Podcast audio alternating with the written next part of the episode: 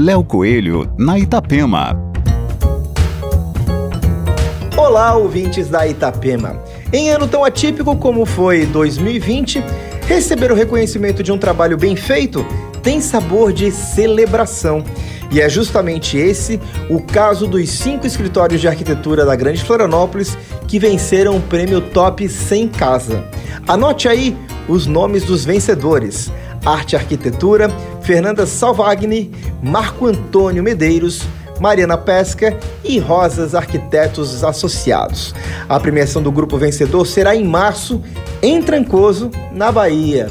Além disso, todos os trabalhos serão publicados em edição especial com os outros profissionais do país que integram a listagem.